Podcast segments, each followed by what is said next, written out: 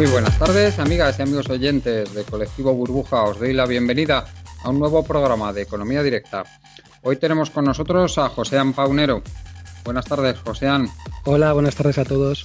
Tenemos también, después de algunos meses de ausencia por temas personales, eh, de vuelta aquí a Jordi Yatzer. Buenas tardes, Jordi, y bienvenido otra vez a Economía Directa. Buenas tardes, muchas gracias. Y por último tenemos a Juan Carlos Cabrero. Buenas tardes, Juan Carlos. Hola, buenas tardes. Hoy vamos a hablar de oro. Vamos a hablar de este activo refugio por excelencia que ha sufrido una drástica subida, una importantísima subida en su precio desde, desde, primeros, de, desde primeros de año, eh, desde luego asociado a todo este riesgo que se está percibiendo en la economía mundial pero probablemente también haya más detrás de esto, como pueden ser esas compras, como, como nos están diciendo, esas compras que están haciendo los bancos centrales de oro. Hablaremos de este tema. Vamos a hablar también de banca. Vamos a hablar de eh, cuál es el beneficio de la banca, el beneficio por oficina, realmente exiguo, y cómo esto apunta a que la red de oficinas bancarias, que se está reduciendo mucho, todavía lo va a hacer mucho más.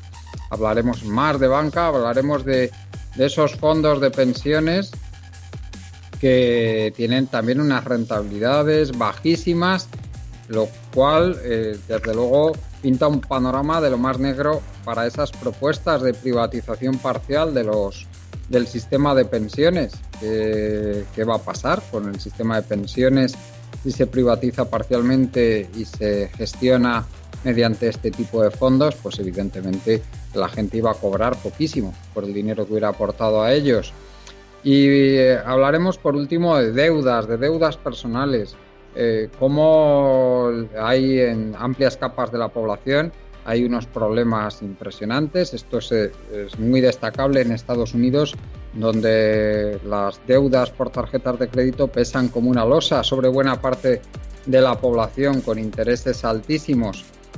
Eh, desde luego, en, en, Estados Unidos esto es un problema muy grave, pero estas, estas deudas, que en principio no parecerían muy grandes, se pueden convertir en una losa brutal debido a estos a estos intereses eh, tan importantes, sobre todo intereses por demora, que pueden pasar ampliamente del 25%.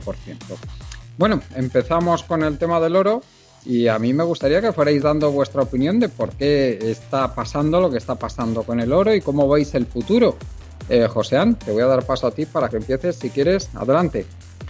Bueno, voy a un poquito decir qué es lo que está pasando en el oro, porque yo creo que muchas veces igual hay muchos oyentes que un poquito lo desconocen, pero es un activo que, que si haríamos un, cálculo interanual, es decir, desde agosto del 2018 a finales de agosto del 2019, estamos viendo que es un activo que ha subido un 24%. ¿no? Entonces es algo que, eh, que muchas veces puede sorprender porque digamos que el oro llevaba una, una cantidad de años pues pues bastante importante, digamos, en los que apenas se movía, ¿no? se estaba moviendo entre los 1400 y los 1100 y llevaba pues así como 7-8 años sin, apenas moverse, ¿no? Y, de repente eh, pues se ha visto que, eh, que, muchas de las resistencias que había pues se han superado y realmente está teniendo una escalada pues yo creo que es eh, digamos bastante importante, ¿no?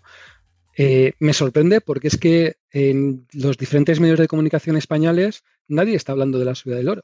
Eh, parece que nos preocupan otro tipo de cosas y cosas como la subida del oro, pues parece que eh, se está medio ocultando o no se tiene la intención de, de, a ver qué pasa. ¿no? Yo creo que eh, aquí en algún otro programa hace ya tiempo pues hablaba de, de, ese, de ese movimiento que estaba haciendo sobre todo Rusia, de que estaba cambiando una parte importante de sus divisas y la estaba cambiando a oro. Aun con todo, todavía tiene mucha, mucha parte de, esas divisas que pueden cambiarse y lo que ha añadido es que otros bancos centrales pues están entrando también a comprar este, oro, ¿no? ¿Por qué están comprando? Yo creo que sobre todo se está comprando por un, tema de, riesgo, ¿no? Y es un tema de riesgo que es bastante claro. Eh, no está muy claro que, Estados Unidos vaya a seguir siendo ese líder tan mundial. No está tan claro que el sistema de, de medios de pago o, lo que nos ha dejado el sistema de Bretton Woods eh, pues se vaya a mantener como, eh, como los americanos querrían. Y ante esa duda, pues yo creo que hay muchos bancos centrales que están optando en tener un porcentaje de, de, sus reservas en oro. ¿no? También que tengamos un tipo de interés tan bajo hace que, pues que muchos bancos centrales puedan decidir eh, convertirlo, convertirlo, en oro y esperar a ver qué pasa. ¿no? Vamos a pensar que si eh, ese banco central de cualquier país tiene euros, pues la rentabilidad que hoy por hoy le estarían dando es que no sería positiva, es que muchas veces sería negativa. ¿no? Y al final, eh, pues ese banco central, ese banco central de Rusia o de otro país va a poder decir, mantengo esas reservas de divisas en, euros o, digamos, prefiero tener, tener ese oro. ¿no? estuve, estado más o menos calculando y aquellas personas o el coste más o menos que, se estima que, puede estar tener un depósito de, en oro, digamos, es decir, todos los gastos asociados a seguridad, a, evitar problemas, unos ciertos seguros, etcétera, se calcula que está alrededor del 0,10% ¿no? del valor del, oro que esté costeando en esos momentos. ¿no? Claro, si tenemos el Banco Central Europeo que está eh, planeando a los diferentes bancos de cobrarles ese 0,60%, pues es normal que haya diferentes bancos centrales que estén optando en decir, bueno, ante la duda voy a, voy a tener ese oro, que siempre ha sido reserva de valor, y, vamos a esperar a ver qué pasa, y ante la duda, pues, pues se queda ahí, ¿no? Eh, en un programa que me acuerdo de, pues yo creo que igual hace ya más de 8 o 9 meses hablaba de, ese movimiento, sobre todo que estaba haciendo eh, Rusia, y hoy por hoy se está hablando de que no solo está Rusia, sino que hay otros países que están entrando en, esta política y yo creo que es algo que, se va a ver durante los, durante los próximos tiempos. Eh, a mí me gustaría comentar sobre el oro. Eh, aquí ya sabéis que tengo una, una, postura un poco heterodoxa al respecto, mucha gente no la comparte, pero bueno, yo como es la mía, la suelto al que no le guste, pues bueno, yo, yo escucho a todo el mundo, pero de momento nadie me, ha hecho cambiar de opinión sobre, sobre este tema. Eh, eh, para, mí el oro, el, factor, eh, para mí el oro, lo primero que tengo que decir es que veo que está muy barato. Eso sí que me gustaría decirlo. porque los costes de la, minería, de la minería del oro pues han ido, han ido subiendo pues con mucha fuerza en los últimos años y actualmente el coste de producir, de poner una nueva onza de oro en el mercado, el coste marginal supera los 2.000 dólares. Es decir, que está bastante por encima de lo que realmente cuesta el, oro en el mercado.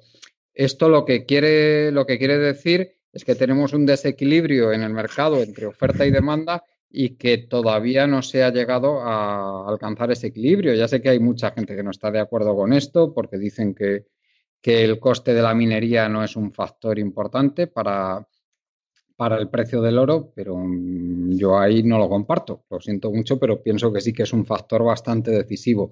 Eh, entonces, teniendo en cuenta esto, hay que entender también otra serie de factores que están incidiendo en la demanda de oro y para mí el principal de todos ellos pues es la crisis política que tenemos ahora mismo para mí es una, mm, una crisis de origen claramente político por la guerra comercial entre Rusia y China y que es lo que ha impulsado pues, los activos de bajo riesgo como pueden ser el oro, como puede ser el bono alemán.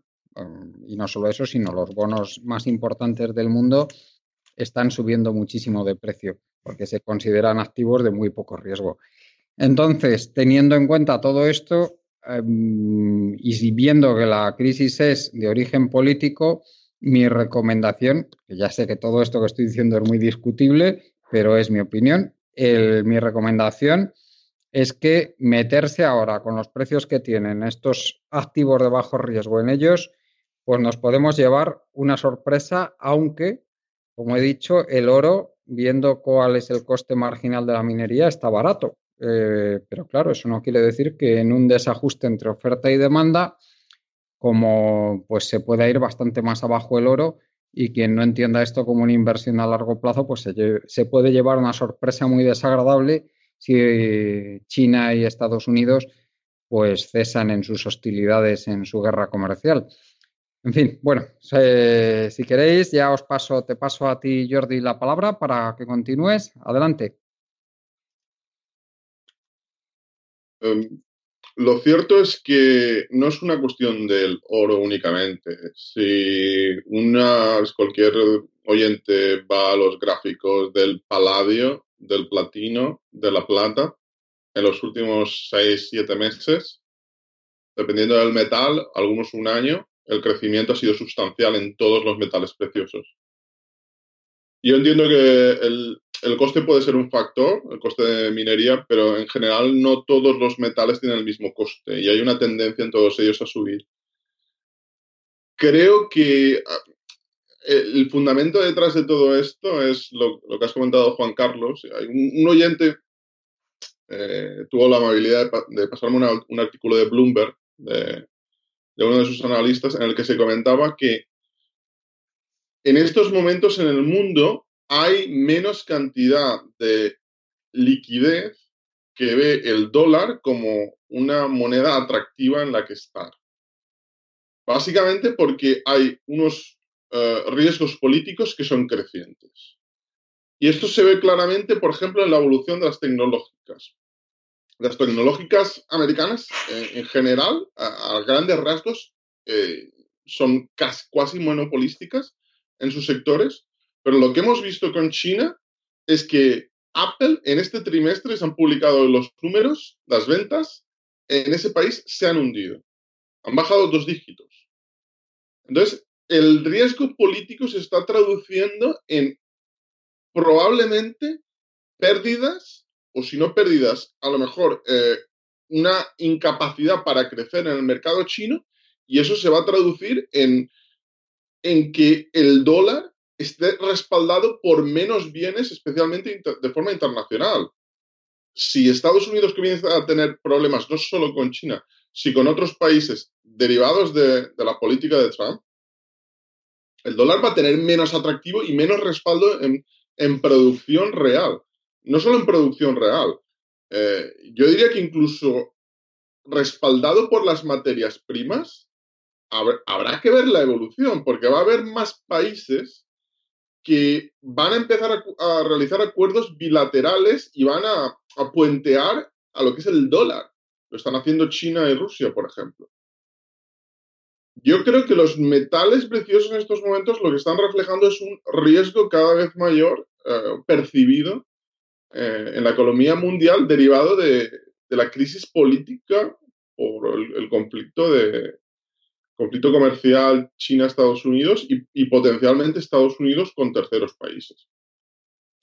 Hay algo que hay que añadir y es que hay un exceso de liquidez, a mi modo de ver, estratosférico en el mundo. Un exceso de liquidez que se comprueba en la baja rentabilidad de casi todas las inversiones que existen.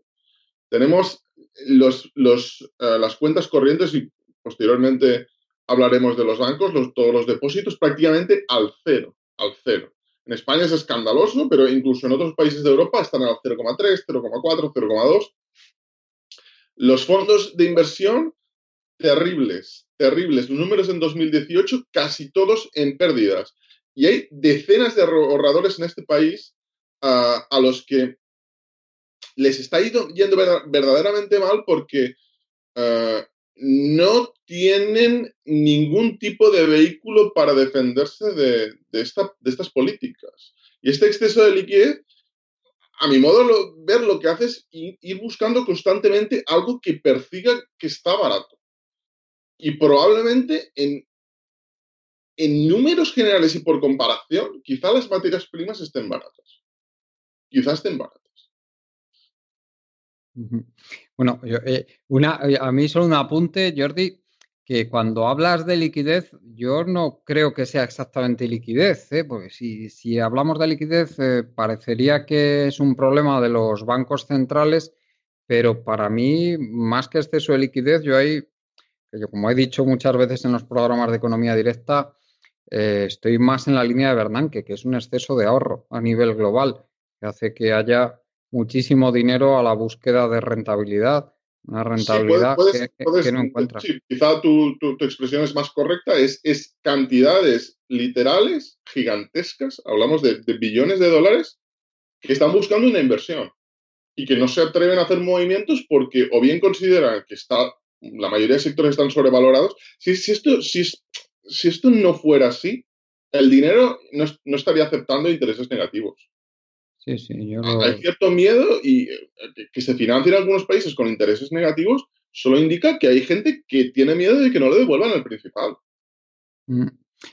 Pues efectivamente, lo que se está viendo eh, es que no, esto parece el juego de las sillas, que todo el mundo buscando con su dinero, buscando una rentabilidad aceptable, pero no todos tienen silla para colocarse, para sentar su dinero ahí y que les dé la rentabilidad. Y al final mucha gente lo tiene que, eh, que colocar en activos que ofrecen un riesgo inaceptable, eh, con, que tampoco tiene una rentabilidad tan alta y quien tiene suerte, quien no, o bien directamente conformarse con intereses nulos o incluso negativos, como estás diciendo. Bueno, Juan Carlos. sí, sí, esto, esto, es clave, esto es clave en la recuperación del inmobiliario. Si si en España se pagasen los depósitos a intereses del 3, 3,5%, 4, como llegaron a, pasar, a pagarse en el 2009, 2010, 2011, aquí no se hubiera recuperado el inmobiliario prácticamente nada. Nada, no se hubiera recuperado. Además, pero eso no. Recordemos una cosa: que, mm, que el coste del capital, o sea, lo que valen los activos y el tipo de interés son magnitudes que operan en direcciones opuestas. Es decir, cuanto más bajo es el interés, más valen los bienes de capital. Entonces, con tipos de interés tan sumamente bajos, que desde mi punto de vista son función del exceso de ahorro que hay a nivel mundial, bueno, eh, yo no, no es mía la idea, como he dicho, es de Bernanke, pues el, al final lo que ocurre es que los bienes de capital tienen un coste estratosféricamente alto y para mí esa es la causa real de que las bolsas estén tan altas, que haya ese boom del inmobiliario en todo el mundo, etcétera, etcétera. Bueno, ¿no que es, eh, ¿no que es Juan Carlos, que podemos estar en un sistema más o menos Ponzi, en el sentido de que eh, hay mucha gente que está comprando. yo, una de las preguntas que me hago es por qué hay gente que está dispuesto a comprar un bono alemán eh, como ha salido hace poco, a 30 años al menos 0,10 o menos 0,15% que, que salió, ¿no? Y estando dispuesto a perder dinero, ¿no? Y que, eh, y planteándome decir, tú coges, sacas el dinero, toda esa millonada en el banco, lo guardas en una caja fuerte de seguridad y cuánto te cuesta. ¿no? Igual te cuesta más barato que, que, tener ese bono que es tan seguro y que, y, demás, ¿no? Y al final, el único planteamiento que yo me hago es que hay un porcentaje de gente que está comprando esos bonos porque tiene el objetivo de que el siguiente que venga, en vez de pagar a menos 0,15 o menos 0,20, pagará menos 0,30. Y ese es, eh, eso es la clave de, de, una posible definición de un sistema Ponzi cuando el que lo está comprando a menos 0,15 no lo quiere. Realmente lo que puede ser, puede ser, pero no estamos seguros de que sea eso lo que está pasando. Puede haber más posibilidades. Puede ser también que lo que está ocurriendo es que haya una percepción de que de, riesgo de que la crisis esta política que estamos viviendo puede empeorar mucho en el futuro, que es una posibilidad, claro, claro que pueden empeorar las cosas entre Estados Unidos y China y que en ese caso pues el dinero hay que guardarlo a salvo y, la gente pues está yéndose a estos a estos activos de, que se perciben como de riesgo nulo. También podría ser esa una posibilidad. Yo no sé cuál es la respuesta correcta ni cuál es la razón fundamental que está guiando el dinero hacia los bonos alemanes a largo plazo, desde luego, pero, pero bueno, yo creo que, que, no lo que habría que tener más datos para saber la respuesta la respuesta correcta. ¿eh? Eh, bueno, Juan Carlos, adelante, coméntanos. Sí, hombre, yo lo que no me explico es cómo el bono español a 30 años lo tenemos a 0,9. Igual es porque nuestro presidente transmite mucha confianza y mucha seguridad. No, eso, es porque saben que el presidente de turno y el Borbón, si hace falta que vayan de rodillas de aquí a Bruselas, van a ir, sin ninguna duda. Y si hace falta que vendan el país a cachos a los alemanes a precio de saldo, lo van a hacer. Ya, estamos, Juan Carlos, ya estamos. ¿Qué cosas tienes? Siempre, siempre, no, o sea, ¿no crees que es porque, porque transmitimos una confianza, están viendo el modelo productivo que va, que va a haber aquí, confianza que, en que una recuperación industrial y que, que como país salimos para arriba? Y que por eso dicen, a ver, pues un bono español máximo, a ver, con que me den un 0,9 yo tranquilísimo. Es mucho mejor que Estados Unidos, que pagan mucho más el bono. Claro, o sea, yo tengo más confianza en este señor que, que en el, que en el, que, en el, transmiten el amigo Trump. Transmiten la confianza que hay que transmitir a día de hoy, que tiene que transmitir un país como España, que es confianza en que pase lo que pase, que van a ser buenos vasallos de Alemania. Eso son, son prejuicios, Juan Carlos. Pero mucho cuidado porque eh, hay algunos economistas que en los últimos años, Borja Mateo, que es un gran entendido del inmobiliario, que advierten del peligro de una subida de intereses. Yo estoy convencido de que no va a pasar.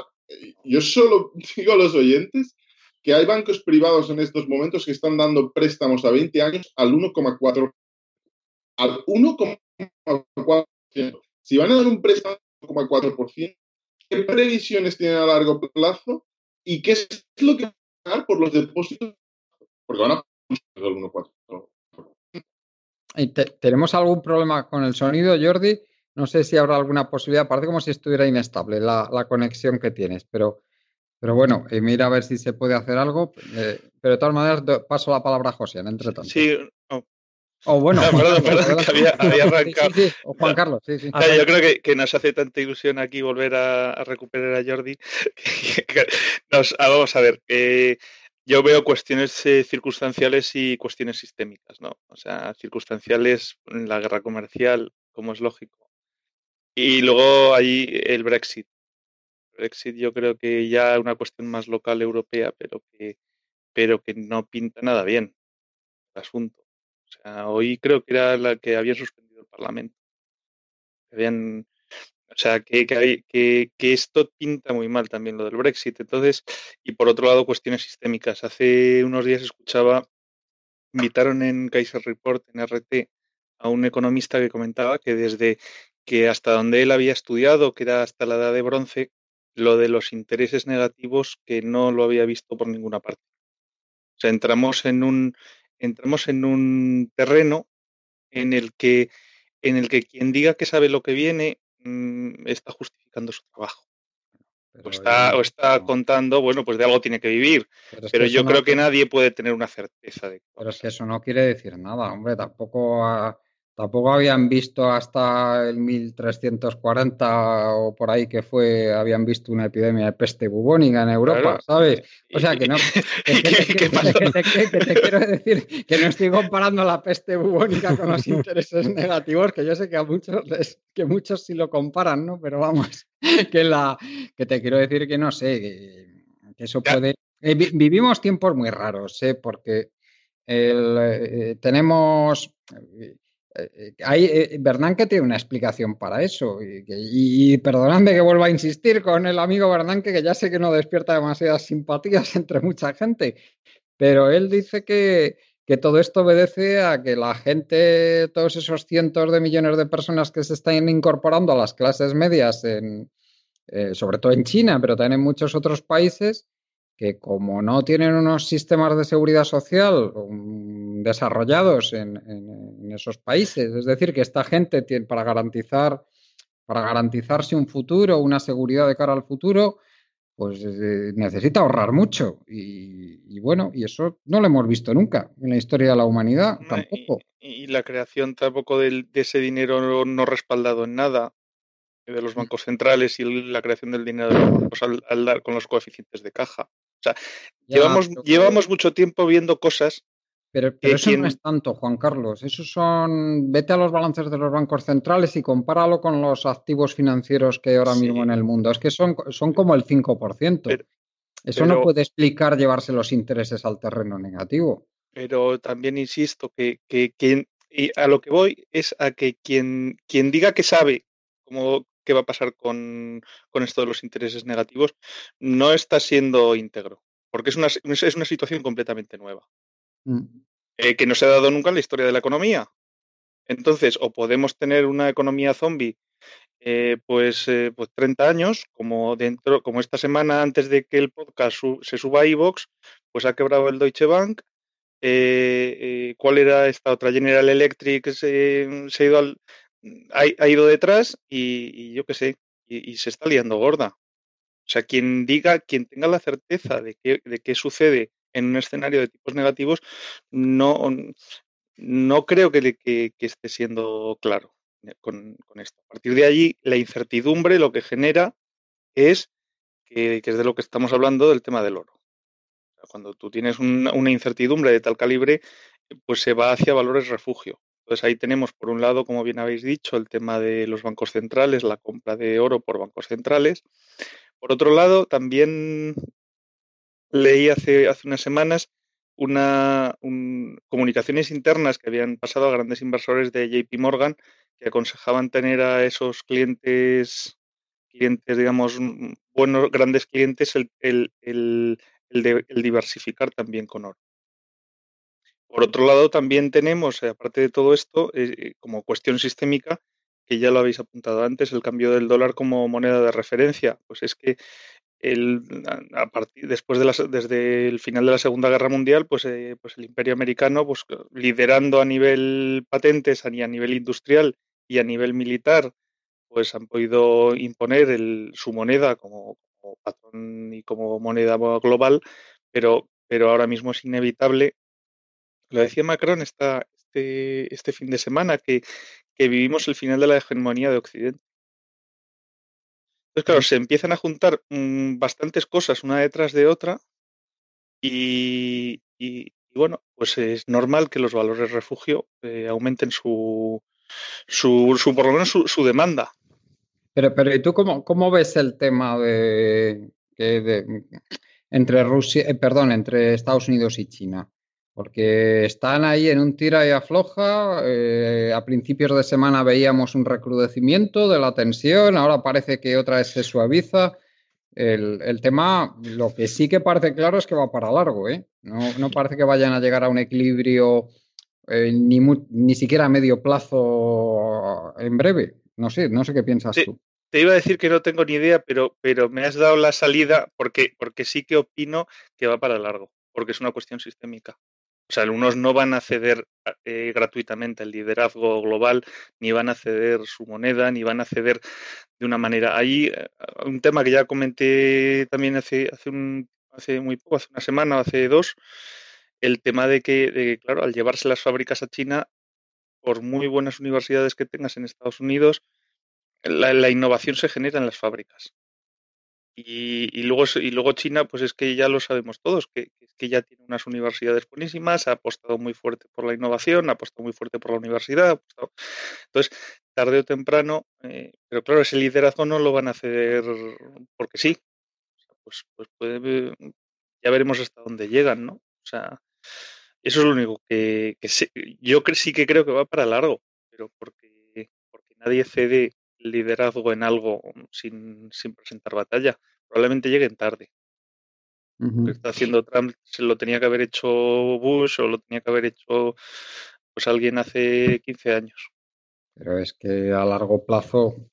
Sí, todos muertos. No, no, no, no, pero que me no, no, ya, ya, eso también. Pero me refiero que, el, que a largo plazo el, el tema entre Estados Unidos y China, no sé, con la diferencia demográfica que hay entre los dos, eh, se, ve la cosa un poco mal para Estados Unidos, no sé qué pensáis. Eh, Jordi, ¿cómo, ¿cómo, ves tú el que, puede evolucionar? ¿Cómo crees que puede evolucionar esta, esta, esta guerra por el liderazgo mundial, que al fin y al cabo es lo que está, lo que está detrás de esta guerra comercial entre, entre Estados Unidos y China? Bueno, todo apunta a que China va a ser la primera potencia mundial, pero yo creo que aquellos que piensen que Estados Unidos eh, va a entrar en crisis y, lo va a pasar realmente mal, yo creo que están muy, muy equivocados. entrada es un país que las previsiones demográficas, no, no, tanto por nacimientos, pero por inmigración, lo colocan en 400, 450 millones de habitantes a mediados de siglo. Estoy convencido que es un país que va a trabajar como una unidad a largo plazo con Canadá. Canadá apunta a 80, 90, 70, dependiendo de, de la línea, de, la línea de, de previsión estaríamos hablando de alrededor de 450-525 millones de habitantes, con muchísimos más recursos naturales que China y al menos desde el punto de vista de innovación, yo creo que bastante por delante de China, aunque es cierto que China está mejorando muchísimo. Pero de hecho, en, conducción autónoma, los chinos están moviéndose a Estados Unidos porque no tienen las universidades como para avanzar en conducción autónoma, ni en robotización, ni en inteligencia artificial, etcétera, etcétera. De hecho, gran parte de la innovación que hacen las empresas chinas en una, en primera etapa se realiza a través de los acuerdos con empresas occidentales, especialmente europeas y americanas, aunque también eh, coreanas y japonesas, en las que hay un trasvase de tecnología. A partir de ahí, ellos evidentemente están mejorando sus universidades, están mejorando eh, sus departamentos de, de I +D, pero es un, es, es un país que no va a tenerlo tan fácil a largo. Es decir, Estados Unidos va a continuar siendo una superpotencia. Una superpotencia. Eso está claro, ¿eh? Sí. lo que va a entrar en decadencia es Europa. Yo creo que sí que Europa a largo plazo lo va a tener extremadamente mal. Probablemente va a tener que ahondar en esta especie de parque temático en el que nos estamos convirtiendo, en el que tengan segundas residencias las clases altas del resto del mundo, que puedan visitarlo por turismo, etcétera, etcétera. Pero bueno, eh, va a ser irrelevante a nivel geoestratégico, eh, al menos lo que es eh, Europa Occidental. Europa del Este sería otro análisis.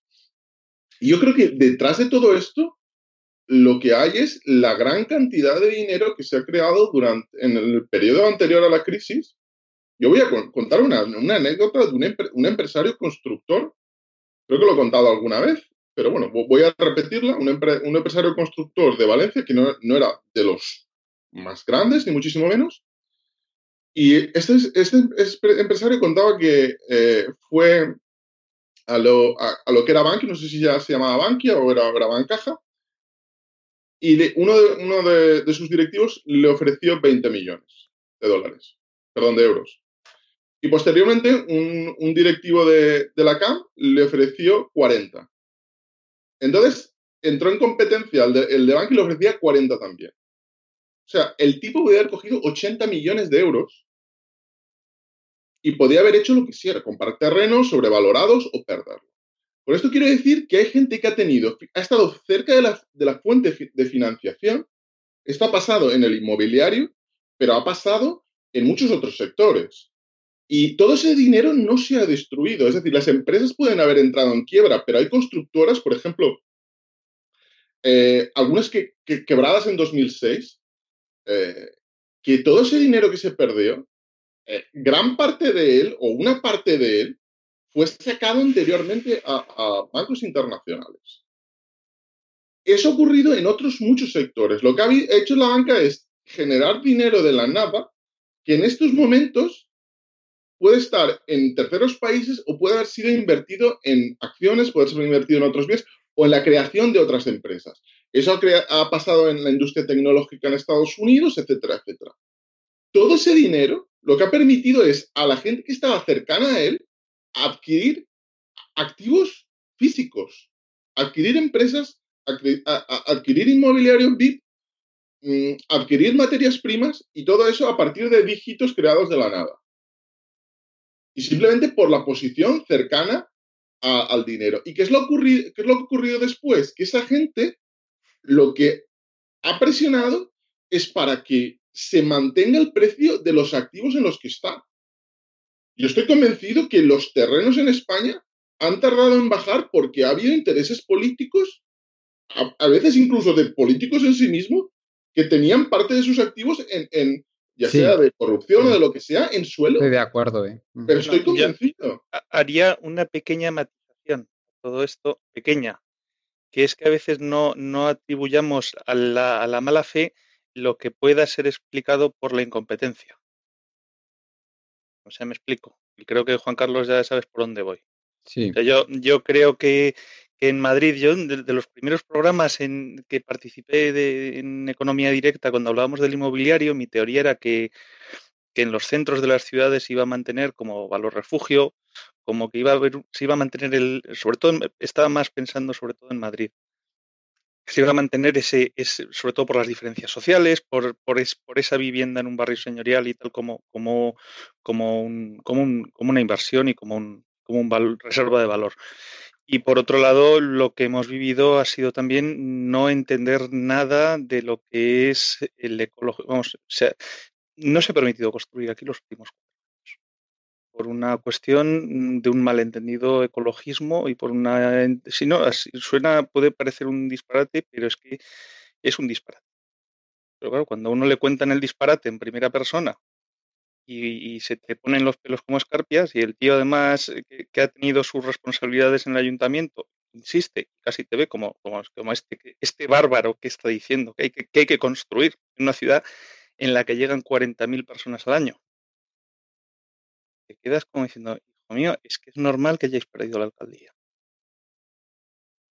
Eh, cuando el ecologismo mm, mal entendido, mm, vamos a ver en los próximos años barbaridades a costa del, de, o, poniendo como excusa eh, que si el CO2, que si la salvación del planeta, que si hoy leía, mm, perdón, sé que estoy interrumpiendo, pero salió en una política holandesa que decía que bueno que, que por sostenibilidad y por no sé y por optimización de recursos y tal que a los mayores de 70 años que no hacía falta operar. Y era del Partido Verde holandés a, mí eh, los disparates que van a ir asociados al ecologismo, pues uno de los que hemos vivido de disparates asociados al ecologismo es, es el tema inmobiliario en Madrid. Y hasta que no lo, te lo cuenta alguien, ya digo, insisto, sé que me repito, hasta que no te lo dice alguien en primera persona que ha estado ahí y que ha promovido estas ideas de Jaimito, pues no te lo crees. Entonces, eh, pues seguramente hay intereses espurios, espurios de reserva de valor, de, mantenerlo, sobre todo la reserva, sobre todo en la banca, el que ese solar que está, o esos suelos que están ejerciendo de, de, garantía ante otros créditos, cosas del sistema financiero que seguro que sí, pero también hay un factor que, que, que asusta por lo, por lo que hemos vivido. Perdón, perdón por la interrupción, Jordi. Sí, no, no, yo creo que es correcta. Para la ciudad de Madrid me parece que es una buena apreciación. Para, para algunas ciudades como Barcelona también, incluso la costa. Pero en, en otras ubicaciones no, eh, no, se explica. Es decir, si uno va a, a lo que es el, el, la cartera que tiene el Sareb, esos precios son inexplicables. Y esos precios solo se pueden explicar porque se ha querido dar tiempo a la banca, a los fondos y a los grandes propietarios para que se adaptaran a la bajada de precios, porque mm, es imposible. y, es imposible y, otra cosa, Jordi, que si hubieran dejado hundirse el inmobiliario, entonces ni contabilidad creativa ni nada. Había quebrado mm. toda la banca al completo. Eso había sido, vamos, el cierre bancario del 33 en Estados Unidos había quedado en una broma con lo que hubiera pasado aquí. Si y hubiera arrastrado al IBEX porque había gran parte de los bancos de esas mismas empresas, de otras empresas, de manos fuertes. Porque vamos a ver, cuando hablamos a veces de los bancos o hablamos de, del IBEX, hay familias concretas en este país que tienen unas cantidades de acciones de empresas importantes a través de, a través de sus sociedades. Son familias concretas que tienen unas, unas cantidades de acciones que son astronómicas. Y a esas familias que pueden eh, descolgar un teléfono, y esto lo sé de primera mano, y nombrar un senador, por ejemplo, un senador de, de, algún partido popular, que otro, ese tipo de gente no va a permitir tampoco que sus activos bajen. Va a llamar al teléfono que sea para que eso se haga. Y evidentemente, yo estoy seguro que lo, lo que has dicho eh, es así la contabilidad española, ni, ni con toda la pirotecnia posible, hubiera podido aguantar la caída del inmobiliario por su propio peso. Pero no solo, no, no hubieran acabado los bancos, hubiera, se hubiera hundido prácticamente la mayoría de las empresas grandes del país. Bueno, pues como, efecto secundario hemos tenido 10 años en los que apenas se ha construido nada. Y en los que se ha arrasado el sector. O sea, tú ves una, una, caída rápida, un, un el, el, que las personas, porque estamos hablando en último término de, personas, porque el, el, para qué del mercado de la vivienda es que las familias que necesitan adquirir una vivienda la compren y, vivan en ella y hagan un proyecto de vida. O sea, a mí muchas veces se habla del mercado inmobiliario como, como mm, en términos siempre, además siempre y por desgracia a veces con razón, de, un mercado especulativo, que sí, que tal, pero que el, para qué de nuestro sector es el construir vivienda y el, que, y el que haya personas que puedan hacer un proyecto de vida en esas viviendas. Cuando, cuando eh, si, hubiera, si hubiera vuelto a unos precios razonables, si hubiera vuelto otra vez a arrancar el sector, no habríamos tenido estos 10 años criminales que hemos tenido con una caída del 95% de actividad. Ahora mismo, a nada que hemos subido del 95 de caída al 85, nos encontramos cosas que es un fenómeno global que está pasando en muchas partes del mundo, pero que aquí en España también, y es, el, por ejemplo, la, la crisis de la mano de obra cualificada. no hay albañiles, no hay, no hay gente que te haga un alicatado de un baño, o sea, me refiero a, una escala de, para arrancar bloques de viviendas para volver a hacer. ¿Por qué? Pues muchos se jubilaron y, ya no. Los jóvenes, los jóvenes han visto el panorama y han dicho, a ver, este sector no me ofrece una estabilidad. No, hay, no tampoco han avanzado tecnológicamente de una manera que, que, sea atractivo esto. Entonces, y los sueldos que se están pagando también. los sueldos. Que, también hay que decirlo. O sea, que es que al final, eh, fija, eh, tú estás en el sector, pero que es que los sueldos son no bajos, lo siguiente. Y al final puedes encontrarte con gente que, que ante esos sueldos, pues decida que, que por un poquito más que, que tire del lomo otro. O sea, que... Claro, o por un poquito menos por un poquito menos, ¿qué necesidad tengo yo de, participar en el sector líder en siniestralidad laboral, por ejemplo? claro, o sea, hay cosas que, que, pero que gran parte de estos desequilibrios vienen también por causas ajenas al sector. La burbuja inmobiliaria, muchas veces, además, en, en, estos mismos ámbitos eco, no sé qué, se dice mucho, ¿no? Es la liberalización del suelo, creo esto lo que nos creó esta burbuja fue eh, eh, esos, esos bancos, esos bancos eh, europeos que llenaron de liquidez a los bancos españoles. claro, Juan Carlos, que quien dice eso no ha entendido nada. No entienden que la, reforma a la ley del suelo que hizo Aznar no fue la causa de la burbuja inmobiliaria. O sea, eso, eso es confundir el tío que pone en marcha el motor con la gasolina del motor. pero es que después mandan o sea, hacía falta gasolina. La gasolina era el dinero que, hacían los bancos, pero hacía falta suelo. Sin suelo, ¿cómo van a montar la burbuja inmobiliaria? Entonces, no fue la causa.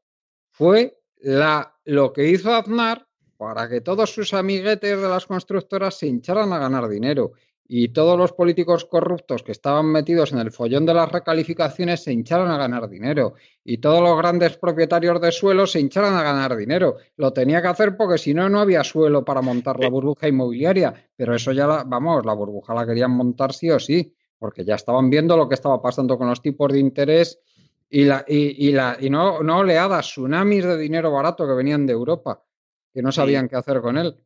Pero que, que una reforma en el mercado del suelo no es, es, más, eh, es más positiva que negativa, en el sentido de que haya una mayor disponibilidad. El problema vino con todo el exceso de liquidez.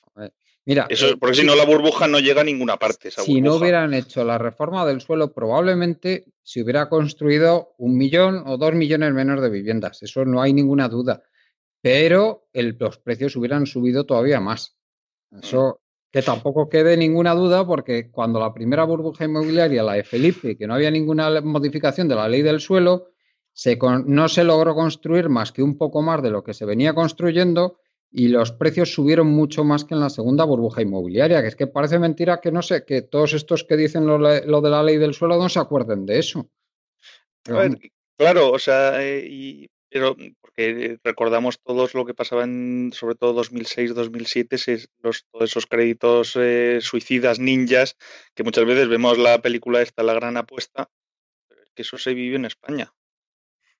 Los créditos sin, sin revisarle las nóminas, sin, sin, sin aval, bueno, sin avales, sin, sin unas garantías y una estabilidad, en fin, todo aquello, ¿no? A lo que voy es que, es que eh, el haber querido sostener eh, el sector financiero, nos, eh, lo que es el sector eh, promotor, constructor y el sector de la construcción, pues, han sido 10 años mm. de inactividad. usted quiere mantener unos precios que no, que no son asumibles para lo que es nuestro cliente, pues, pues no hace falta construir. Bueno, y, hablando de problemas de la banca que estábamos hablando, Jordi, ¿qué, qué está pasando? Que la banca, ni muchísimo menos, está recuperada. Estamos viendo unas eh, rentabilidades ridículas eh, por oficina. Eh, nos has pasado los datos antes de empezar el programa y estamos viendo cosas tan absurdas como 66.000 euros de beneficio por oficina para CaixaBank, lo cual, vamos, parece, parece mentira con la inversión que supone y el número de empleados que tengan un beneficio tan, tan bajo. Y bueno, y en otras entidades mejora algo, pero tampoco es que sean espectaculares, ni muchísimo menos. ¿Qué, qué, qué está pasando con el sector, Jordi? Y sobre todo, ¿qué nos está diciendo de lo que va a seguir ocurriendo con el tema de los cierres? Bueno, lo, que está pasando con la banca española eh, es realmente grave porque viendo la rentabilidad que han tenido en 2018 por oficina, eh, comentabas CaixaBank, 66.000 euros. Eh, estamos hablando de entidades que dependiendo de la estadística que te creas tienen entre 7 y 9 trabajadores por oficina. Y yo estoy convencido que un, un restaurante de 9 trabajadores tiene más rentabilidad en media de 66.000 euros anuales estoy convencido. Eh, entonces, eh, si ya no hablemos de, cadenas de comida rápida, etcétera. Eh, que tenga el BBVA 268, Santander 163. Son rentabilidades muy bajas porque estamos hablando de, de entidades que tienen muchísimos trabajadores que manejan por oficina muchos millones de euros, muchos millones de euros, y que están literalmente triturando comisiones a los ciudadanos.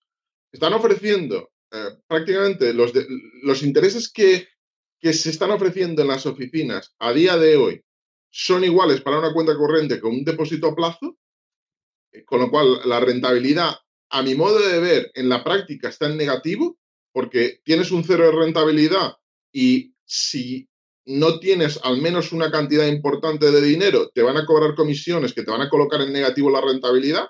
Por ejemplo, hay, bancos en España que por tener una cuenta, con, depende, depende de la entidad, pero hay, algún, hay, cuentas que por menos de 5, 5.000 euros, otros 1.000 euros, otros son 10.000, pero te están cobrando 8 euros al mes. Y no hablemos del resto de comisiones. No hablemos del cambio de divisas, no hablemos de las transferencias, etc. Si uno ve todo lo que te están cobrando, tus ahorros están en negativo. Están en negativo.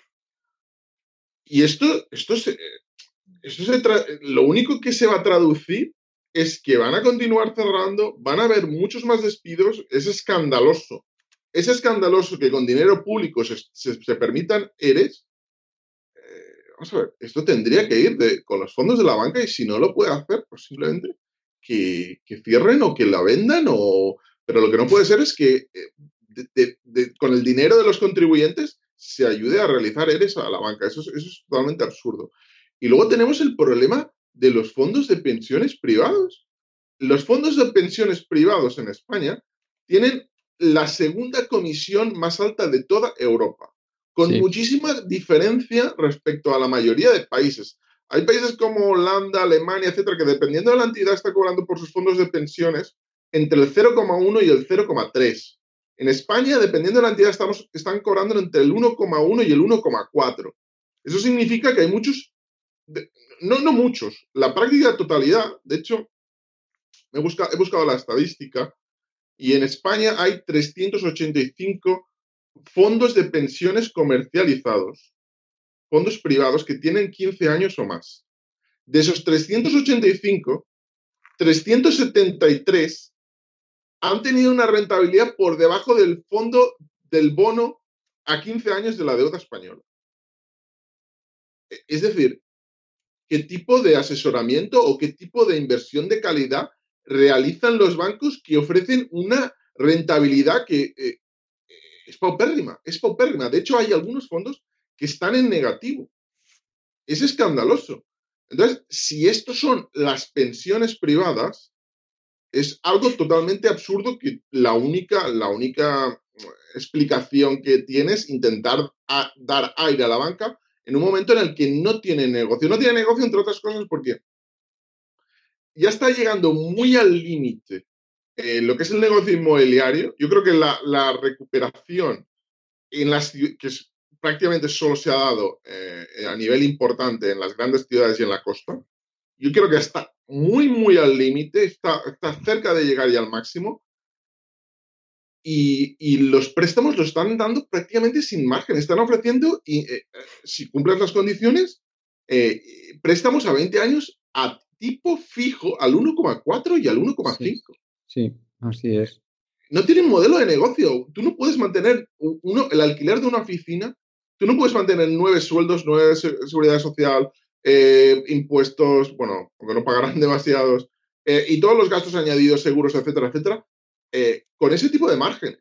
Eso solo lo, único que puede venir es una continuación de los cierres, pero no hablamos de eh, no hablamos de un porcentaje pequeño. Yo creo que vamos a ver miles de personas, miles y cientos o miles de oficinas cerradas y en la calle. Yo, creo que hay, aquí hay un, sobre todo respecto a lo de los fondos de pensiones, me gustaría comentar algo, que es que esto, para mí, es una demostración clara de que no hay un mercado real competitivo como se entiende un mercado competitivo en cualquier otro ámbito en el sector de la banca española, porque si no, no tiene explicación esto. Eh, que los fondos de pensiones tengan una rentabilidad tan ridícula. Eso por una parte, y por otra parte también, que no vamos a echarle toda la culpa a la banca, aunque desde luego tiene muchísima, eh, pues que el cliente tipo que va con sus ahorros para un fondo de pensiones en la banca, pues tiene una cultura financiera, por decirlo suavemente, justita. ¿eh? Bueno, José, ¿qué, piensas tú de todos estos datos que nos ha dado Jordi?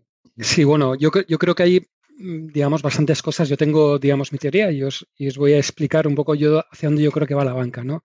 Bueno, en los últimos años la cantidad de despidos que se han producido son más de 100.000 despidos, digamos, que, eh, que, se está produciendo eh, esa serie de despidos y, va a continuar. ¿no? Hay que pensar que hasta hoy el, profesional de la banca es un profesional que, tiene un sueldo bastante bueno, es gente que está relativamente bien pagada y, ya veis los, márgenes que están haciendo. ¿no? Hay muchos ataques por muchos lados a la banca. Yo creo que incluso eh, eso se está reflejando en las cotizaciones de, muchos de los bancos, ¿no? Que, hoy por hoy muchos de ellos están cotizando a precios de libros, pues que, muchas veces pueden ser ridículos, ¿no? O sea, que alguien que pueda ver eh, la cotización de alguno de los bancos, cómo están cotizando a mitad del valor de libros, cómo están eh, dando, cotizando a PERS de 6 y 7 veces y 8, ¿no? Es, eh, es que algo pasa, ¿no? O sea, que cuando esto es, es que algo está pasando, ¿no? lo que, está, lo que ha comentado Jordi, de dar esos préstamos a ese 1,20% y de ver que no es rentable. Yo diría que hoy por hoy es hoy por hoy no es rentable. Y aquí hay una de las grandes dudas que, que mucha gente se tiene que plantear. Es si va a haber subidas de tipos de interés o no va a haber subidas de tipos de interés. Si va a haber subidas de tipos de interés, la banca pues respirará y seguirá siendo eh, esa banca más o menos que, que tenía esas rentabilidades pues pues tan potentes que, ha tenido históricamente. Si no hay esas, subidas de tipos de interés, que hay mucha gente que empieza a pensar que no se va a producir, realmente la salida de la banca no es nada más que la concentración y seguir despidiendo a gente de manera pues más o menos masiva. ¿no? Yo creo, eh, y es algo que, pues, igual hay mucha gente que, no lo ve y yo creo que puede ser controvertido, ¿no? y es que yo veo que, eh, que si os fijáis un poquito en el modelo de banca, eh, hay que diferenciar dos, tipos de banqueros, ¿no? El banquero de oficina puro y duro, en el que, como indica Jordi, la rentabilidad es baja, y luego hay que pensar el banquero eh, de servicios centrales, digamos, que es el que realmente vende, vende y crea ese fondo de inversión, que al final son las sucursales lo que distribuyen, que es donde realmente están ganando la, parte importante del banco, ¿no? Entonces, hacia dónde yo creo que va la banca, va un modelo yo creo muy cerca de lo que puede ser hoy por hoy el modelo de seguros, en el que hay una cantidad de agentes comerciales brutales, en las que los sueldos, pues hay de todo. Si, eres un buen comercial de seguros, puedes ganar mucho dinero, pero si eres eh, un, mal agente de seguros, pues vas a muerte de, asco, ¿no? Y yo creo que la banca va a ese modelo en el que cada vez veremos, y yo creo que no tardaremos mucho en ver, pues que esas sucursales pues sean de, ese agente bancario que al final eh, decida, digamos, pues vender una serie de productos bancarios, comercializarlo y ya está, ¿no? Y yo creo que, eh, que no estamos tan lejos de que vaya a pasar eso, ¿no? Yo creo que ahí es donde puede tener esa banca esa rentabilidad, aunque realmente todo el mundo está yendo contra la banca, realmente, y, las, cotizaciones reflejan eso, ¿no? Veremos, veremos, pero yo creo que, se va a producir ese, ese, apalancamiento y que incluso pues veremos en, en sitios en los que, bueno, ya está viendo, ¿no? En determinados municipios en los que los, en que los ayuntamientos están pagando a la banca para que esté, para que tenga ese cajero automático y para, que pueda dar, digamos, ese servicio, ¿no? Y, demás, ¿no?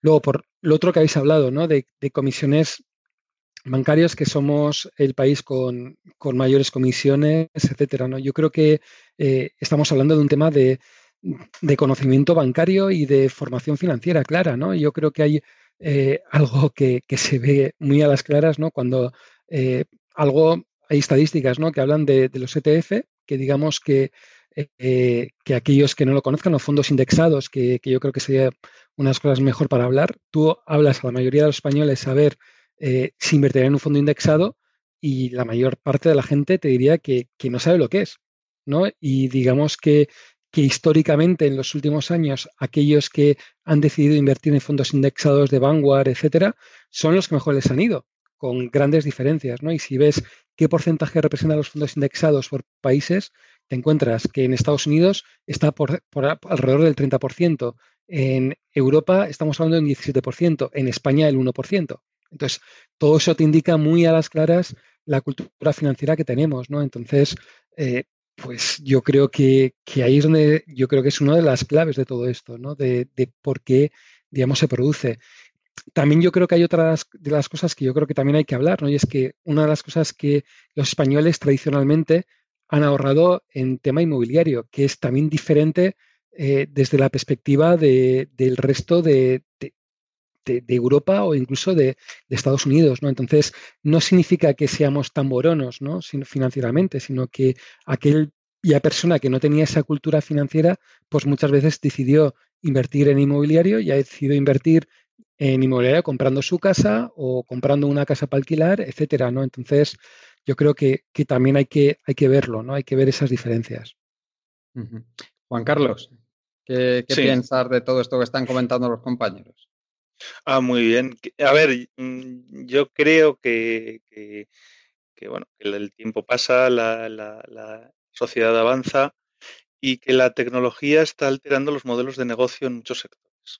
Lo que sucede es que hay sectores que, son tradicionales con, una elevada necesidad de capital, sobre, o, muy regulados, eh, digamos, con, muchísima inercia. Y luego, pues hay sectores nuevos que, consecuencia de esas tecnologías y esos nuevos modelos de negocio, mm, salen, eh, funcionan, ganan dinero y, bueno, y tienen mucho éxito. Sucede que, en esos sectores tradicionales, con esa inercia y con esa y con tanta regulación, eh, les pasa un poco como a Bruce Willis en el sexto sentido. Mm. de esa película? Sí, sí. Pues un poco, un poco eso, que está el niño diciéndoles que, que no, que, no, muertos. que veo, no sé si, eh, que, que, por la noche veo muertos y, y, claro, y el otro no se da por aludido. Y, y claro, y, pues sucede un poco también eso, y, pero en, en muchos sectores, ¿eh? o sea, eh, los modelos, el tema de cuando aparece una nueva, una disrupción es una, es una nueva tecnología más un nuevo modelo de negocio. a veces pues eh, en esos en esos sectores en los que para irrumpir en ellos hace falta un, un, capital muy elevado pues para, para, digamos arrancar pues es más difícil pero aún así esos modelos de negocio están están acabados entonces pues pues entre que Bruce Willis se da cuenta y no se da cuenta pues pues pasan dos horas de película hora y media. Y, bueno, pues aquí pasa un poco con eso, o sea, pues bancos que, ya operan únicamente por Internet y que cobran comisiones eh, pues, pues mucho más bajas que los bancos que obviamente tienen que mantener una red de oficinas y que eso cuesta alquileres y que eso cuesta pues, pues muchas cosas, y mientras que los otros pueden, pueden irse a un edificio industrial a las afueras de una ciudad, y, pueden actuar de una forma mucho más eficiente. Y bueno, y luego una generación de gente joven que, ya no va con la cartilla a que me la actualice José Luis el bancario o, Antonio o, Marta, sino que, sino que estos abren el iPad y dicen, a ver, pues mira, ya me han pagado este mes. Y claro, pues, pues tenemos pues muchas cosas. Yo creo que, también el, tema de las comisiones, los tipos de interés negativos, una de las cosas que van a traer es que las comisiones a quien tenga mm, capitales o, digamos una elevada cantidad de dinero en el banco eh, se acaban también. O sea, se les van, les van a sacudir. Precisamente va a ser, va a ser eh, porque porque con tipos de interés negativos la tendencia a quien tiene poco dinero en el banco es a sacarlo. Oye, pues lo guardo en mi casa. Mientras que a quien tiene más eh, sucede lo contrario. ¿Dónde lo pongo? El VS estaba cobrando, creo que dije, el 0,6% al año en Suiza, a partir de medio millón. Bueno, pues, pues es una de esas cosas que cuando antes hemos estado hablando de los tipos de interés negativos que, no sabemos qué va a pasar ni qué senda va a llevar la economía y quien lo diga no, no o no, no es consciente de lo que dice o, tal, es porque van a cambiar también muchas, muchas normas de funcionamiento precisamente por esa, por esa parte principal. Hipotecas con el tipo de interés negativo en Dinamarca. O sea, que paguen por, por comprar una casa ¿Eso qué significa? ¿Qué significa cuando, cuando un banco te paga por comprar una casa? O te da un interés negativo por comprar una casa. Yo creo que se ha perdido ya la, perspectiva. Yo creo que hay una pérdida de perspectiva completo. O, que, la perspectiva ha cambiado. o sea, la, perspectiva ha cambiado. O sea, eh, uno de los dos está malo. O el dinero o la casa. Pero cuando te están te están diciendo que el dinero vale, el dinero de ahora vale más, o, eh, digamos, una de las dos cosas no, no, no, no, no sé cómo, no sé cómo explicar.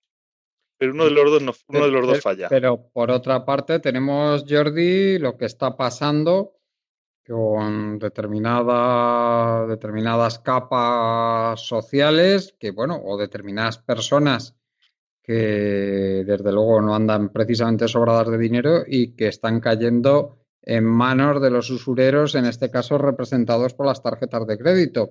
La figura del usurero renace otra vez y con mucha fuerza, si es que se ha ido en algún momento, pero ahí los tenemos más presentes que nunca y esta vez eh, explotando las, deudas de, en las que incurren las personas a través de las tarjetas de crédito, un fenómeno que sobre todo es importante en Estados Unidos, ¿no?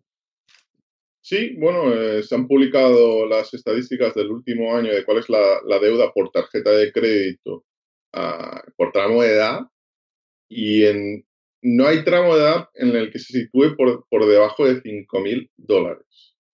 De media, de media hay tramos de edad con especialmente la edad media, es decir, superando los 30 hasta los 50. Esas personas tienen deudas de 7, 8, 9 mil dólares solo en tarjetas de crédito, con un interés medio del 17% y un, interés de mora en caso de no, de no pagar esos plazos en los que te han financiado por sobrepasarte de, tu balance, de 28%. Y a pesar de los sueldos, y cuando se habla, se habla mucho del PIB americano, yo he buscado las estadísticas y me ha parecido muy curioso un detalle. De entre aquellos que tienen una cuenta corriente y tienen una tarjeta de crédito, hay un 10%, que me parece una cifra altísima, que tienen menos de 200 dólares en el banco. Menos de 200 dólares. Y, hay alrededor del 20-25% que tienen menos de 2.000 dólares. Y alguien que tiene ese tipo de cantidad y que debe ese dinero, simplemente está viviendo de prestado porque su salario no le da para mantener su nivel de vida.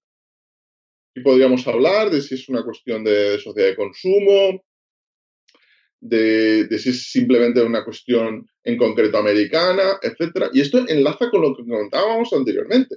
Lo que comentaba Juan Carlos y José.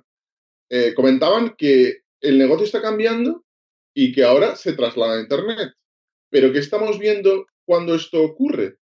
Que hay empresas como Apple o Google que están empezando a colocarse por medio y llevarse una parte del pastel de las comisiones a través de sus sistemas de pago con el teléfono. Y que ya están dando, por ejemplo, Apple ha empezado a dar tarjetas de crédito con intereses que desde el punto de vista español serían altísimos, pero que son más bajos que la media de los bancos americanos. Simplemente ha llegado a un, acuerdo, con Lehman Brothers y puede hacer eso para respaldarlo, porque Apple tiene el dinero suficiente y, aunque probablemente no está, no está utilizando su dinero de respaldo, pero podría hacerlo también por la cantidad, que, la cantidad de, efectivo y de, valores que tiene. Entonces, ¿qué separa o, qué impide que cuatro empresas tecnológicas lleguen a acuerdo con tres o cuatro bancos mundiales y el sector de la banca, tal como lo conocemos en los últimos quizás 100, 150 años, completamente desaparezca? Porque lo que hemos visto en el negocio de alta tecnología es que la banca, la banca moderna no se parece en nada a la banca española. De hecho, gran parte de la financiación se realiza a través de o bien empresas privadas, business angels, bancos de inversión muy concretos. Entonces, ¿qué modelo de negocio le quedan a, bancos como el español? ¿Qué, qué, va a hacer si dentro de 10 años eh, la, tarjeta, la tarjeta de Apple, que puedes tenerla, porque es una tarjeta electrónica que aunque, es, aunque sea de titanio, tú puedes eh, hacer un, espejo desde tu teléfono móvil, ¿qué impide que te roben gran parte del negocio? Si tú estás trasladando la única ventaja competitiva que tenías, es al igual que el inmobiliario, al igual que la restauración, etcétera, que tú ofrecías un servicio físico, concreto, al vecino, que eso no te lo pueden copiar los chinos y te lo pueden copiar los americanos porque no te pueden enviar una oficina por correo. Pero si ya te la pueden oficiar porque tú estás desmantelando las tuyas y ya ellos pueden realizar la instalación, ¿cuál es un modelo de negocio futuro? Jordi, yo no creo que están ahora desmantelando las oficinas, que es cierto, pero yo creo que van a cambiar ese modelo y va a ser un modelo, como comentaba, de, van a crear ese autónomo que va a dar ese servicio a esa señora o, o, a ese señor y que va a ir a un variable puro y duro. O sea, va a ir un variable puro y duro y va a tener que vender eh, su plan de pensiones, va a tener que vender su seguro, va a tener que vender todo y va a recibir una comisión por ello. Y digamos Pero entonces lo que estás hablando es que va a haber corredores de banca más que, eh, más que trabajadores de banca, eh, digamos, por cuenta ajena. A ver, yo lo que digo es que es un modelo más relativo a seguros. Es decir, que, que, si hoy por hoy, lo que decía, ¿no? Si separas lo que son los que están en servicios centrales respecto a los que están en oficinas, bien, lo que va a haber es que servicios centrales van a ser la banca tradicional, como podemos estar hablando, y posiblemente adelgacen, porque todo el tema de, infraestructura hará que, y, todas las mejoras tecnológicas hará que no sean tan necesario tanta gente. Y, por otro lado, las oficinas convencionales, como hoy por hoy estamos hablando, pues estarán dirigidas por otro tipo de, eh, agente que, que, sea un comercial. Yo creo que eh, hay un ejemplo de modelo que, que hoy por hoy está funcionando en, España y es el Banco Fibank, por ejemplo, ¿no? Mediolanum. Mediolanum, la mayor parte de los, eh, de los comerciales que, trabajan en Mediolanum son autónomos.